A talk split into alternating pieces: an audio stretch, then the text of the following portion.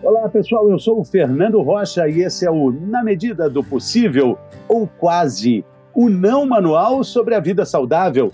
Não manual porque, felizmente, a gente não tem manual.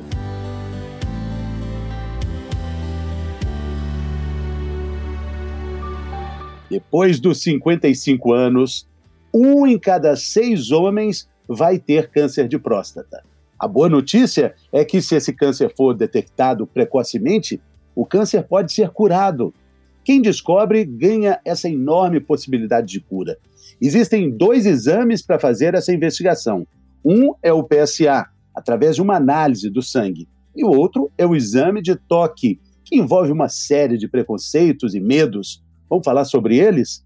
Dr. Conrado Alvarenga participa desse episódio, gravado especialmente nesse Novembro Azul um mês inteiro para falar de um toque que pode salvar uma vida, mesmo que a gente já esteja em dezembro e a gente avance os outros meses, isso não importa. O que importa é informação útil que pode salvar a sua vida. Vamos lá, bem-vindo, doutor Conrado. Muito obrigado, Fernando. É um grande prazer falar com você, que é um expert na área de saúde.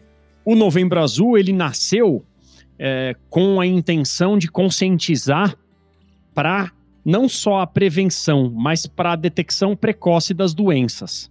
A gente sabe que uma porcentagem alta dos homens, depois de determinada faixa etária, vai ter câncer na próstata. É um número que é praticamente inevitável e a nossa população vem envelhecendo e essa frequência é, é mantida. A gente tem um nome em medicina que se chama de prevalência, mas o Novembro Azul, ele deve despertar uma consciência de detecção precoce, da gente falar de uma maneira mais leve sobre o tema, da gente abordá-lo de uma maneira mais tranquila e da gente discutir quão é importante descobrir a doença no começo. Mas a ideia é detectar precocemente. Agora, é, por que existe tanto medo com relação a, a esse toque? É, na percepção que o senhor tem, a, a, divulgação dessas informações muito fortes, né? É, olha só, uma em cada cinco pessoas, um em cada cinco homens com, com mais de 55 anos vai ter câncer de próstata. É, é, os números são muito fortes. Isso, esse impacto tem ajudado é, a derrubar o preconceito com o exame de toque? Eu acho que vem melhorando muito o preconceito contra é, é, ir buscar ajuda para avaliar sua próstata. O homem tem alguns medos inatos de que se ele descobrir alguma doença relacionada a ela, ele vai ter um impacto na sua virilidade, na sua masculinidade.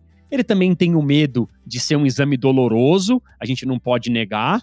Mas isso e vem melhorando nos últimos anos. Eu acho que essa discussão ela é mais leve hoje do que há 20, 30, 40 anos atrás. É importante dizer que o PSA sozinho não é uma garantia, né, doutor? Às vezes a pessoa se baseia, não, eu fiz os exames de sangue, tá tudo bem. Não é uma garantia. É, é muito importante isso que você está dizendo. O PSA sozinho ele falha, mas quando ele tiver combinado do exame de toque e, eventualmente, de algum exame de imagem que sirva de suporte para te ajudar a raciocinar, essa falha tende a zero. É. Agora, é, é, assim, qual é a diferença entre um câncer de próstata detectado no início e outro com aspectos assim mais, mais avançados? Qual é a, a, estão falando entre viver e morrer, né? É, é esse mesmo parâmetro? É, esse é um parâmetro importante, mas a gente também está falando entre sofrer e não sofrer, ou sofrer menos ou sofrer mais. Porque quando a gente descobre no começo, as terapias avançaram muito. Os pacientes sofrem pouco para se tornarem curados e quase todos se curam. Quando a gente descobre mais avançado, eles podem sofrer mais e a gente começa a perder a chance que escorre pelas nossas mãos de cura.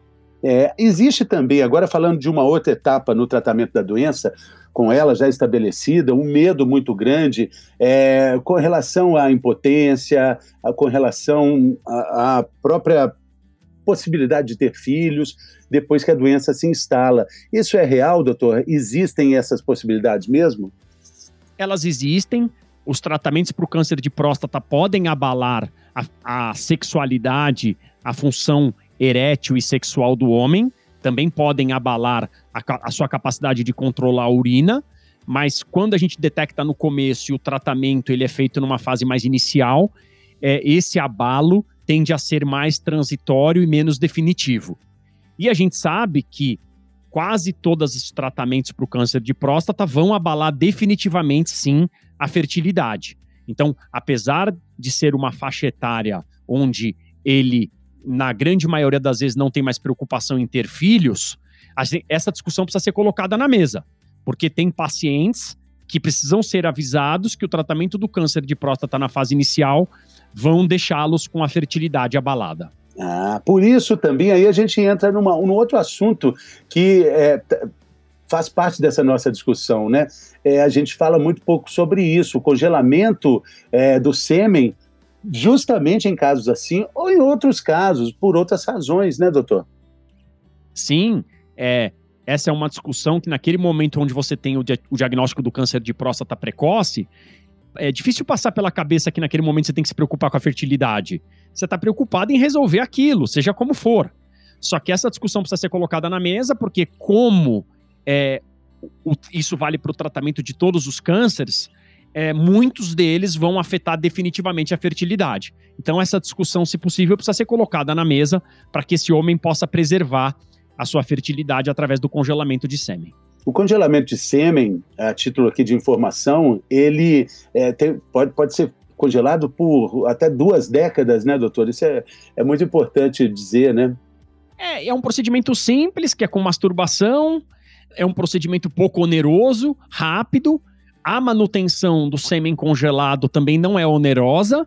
E a gente tem relatos de pacientes que guardaram os espermatozoides por 20, 22, 24 anos é, e tiveram sucesso no seu uso depois. Interessante. Agora, doutor, como é que a gente é, descobre alguns sinais de alerta é, no período é, entre essas avaliações? É importante né, fazer avaliações periódicas, mas quais são os sinais de alerta é, do câncer de próstata ou de que algo não vai bem com o nosso sistema urinário, sistema reprodutor masculino? Quais são esses sinais? Aí que mora o grande perigo, Fernando. Muitas vezes o câncer de próstata, na, na sua fase inicial, ou ainda quando ele já avançou um pouco, mas não é tão grave, ele não gera sintomas. É uma doença silenciosa. Então, aquela ideia de que eu tô ótimo, eu não sinto nada, eu urino bem, meu jato é bom, eu não levanto à noite, você pode sim já abrigar um tumor na próstata inicial que não causa sintoma. Então, esse é um grande perigo da doença.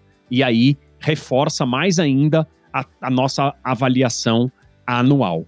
Importante isso. E aqueles sintomas que a gente acha que é, são sintomas clássicos, por exemplo, é, idas muito frequentes ao banheiro. Estou nem falando de noite, não, mas como é que, como é que é, a gente avalia isso? É, é algo que se confunde facilmente e é uma mensagem muito interessante que a gente pode deixar é, para quem vai ouvir esse nosso podcast. Existe uma alteração da próstata que é só o crescimento benigno. Ela cresce, ela meio que obstrui ou entope o canal por onde a gente urina, e aí faz com que a gente urine com mais dificuldade, urine mais vezes, levante à noite, tenha um pouco de ardência e de dor. Mas muitas vezes esse é só o crescimento benigno, não necessariamente o câncer na próstata. Se na sua avaliação você fizer um bom exame de toque, isso já pode ser detectado. E, e, qual é o problema de ir várias vezes ao banheiro, é, de acordar à noite para ir ao banheiro? O que, que isso significa? Essa próstata aumentada, que está gerando esses sintomas, poderá levar no futuro algumas complicações. Esse indivíduo, quando ele não urina bem, sobra um pouco de urina na bexiga, ele dorme mal, ele não tem um sono reparador, ele precisa voltar ao banheiro várias vezes porque sobrou um pouco de urina na bexiga.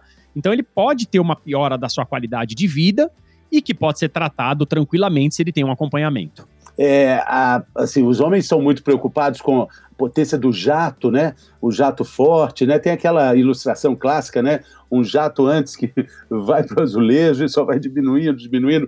Isso é normal? Isso indica algum problema? Não, ele pode ter essa evolução do jato mais fraco ao longo da vida, que ele diz que para de conseguir matar borboleta na parede do azulejo, na frente do, do mictório.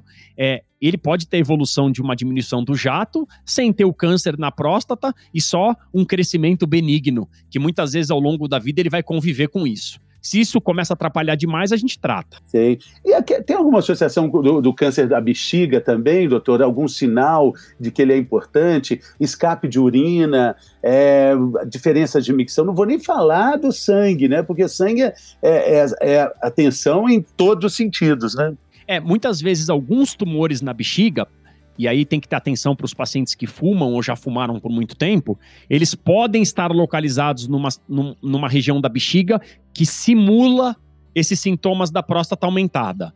Então, na nossa avaliação de próstata, muitas vezes a gente pode, com o exame de imagem, já avaliar a bexiga junto. Ah, sim.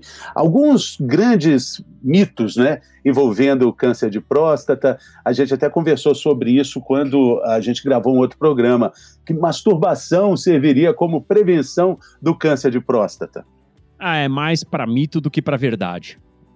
É, é, a questão de que a cirurgia do câncer de próstata pode sim afetar a potência masculina. A gente falou um pouco sobre isso no início a cirurgia pode sim, as novas tecnologias vêm fazendo com que esse número seja cada vez menor, mas é uma discussão que tem que se ter antes do tratamento, sim. Porque a cirurgia veio evoluindo agora para tecnologias utilizando até robô, só que ainda assim é possível. Isso é uma verdade, Fernando. O tratamento do câncer da próstata pode afetar a parte sexual do homem. É, agora nós vamos falar de mito e verdade. É, é, preciso escolher muito bem quem vai fazer essa cirurgia. O fato da impotência masculina pode estar é, é, ligado assim a uma não uma cirurgia não tão bem sucedida. É esse o, o risco ou é o tratamento em si? Não, eu acho que ambos. É preciso sim escolher bem a gente tem um termo em medicina que a gente chama de curva de aprendizado. Então, idealmente, quanto maior e melhor a curva de aprendizado, os resultados são melhores. Mas também pode ser só do tratamento em si. Só do tratamento em si. E por último, Doc, o, o sangue na, na urina, né? Aí tem várias indicações, né? Sim, o sangue na urina é um alerta, como em várias partes do nosso corpo. Mas quando a gente tem um sangue vivo, visível ao olho nu, ele é um alerta de que tem algo acontecendo que você precisa investigar profundamente. Ele pode ser um sangue da próstata, ele pode ser um sangue da bexiga, ele pode ser um sangue da uretra. Mas, sem dúvida alguma, requer uma avaliação mais profunda. É, outro dia vi uma campanha muito bacana é, que fala sobre o alto, o alto, o alto toque masculino para prevenção de doenças importantes. Uma delas, o câncer no testículo é, esse cuidado, que já é muito comum entre as mulheres, precisa também ser dividido, compartilhado entre os homens, né? Ah, sim. A palpação testicular, ela é tão simples, tão fácil, é tão fácil da gente conhecer, de nós sermos os melhores conhecedores do nosso próprio testículo. Então, a gente se autoexaminar, se autopalpar, é uma coisa muito válida. É comum que o paciente que descobre um câncer testicular fale: Olha, eu estava palpando o meu saco no banho e senti um nódulozinho estranho mas isso poderia ser mais disseminado, essa cultura de informação nesse sentido. É, e tem que ser feito isso de uma forma é, é até mesmo bem-humorada, como é comum nessa informação entre os homens, né? Outro dia eu vi nas redes sociais, depois vou até te mandar, Doc, é, o Valderrama, aquele jogador venezuelano, colombiano, aliás, famoso, é, lembrando um fato dos anos 80, onde um jogador dentro da área ali para provocá-lo, começa a palpá-lo ali na, no, no, na região dos genitais. E ele fica ali, ele mostra a provocação e aí ele fala: Olha, tantos anos depois eu quero te agradecer, porque o que você fez foi um exame para ver se eu poderia ter algum problema nos testículos. Uma brincadeira, mas que lembra de algo muito sério, muito importante, né?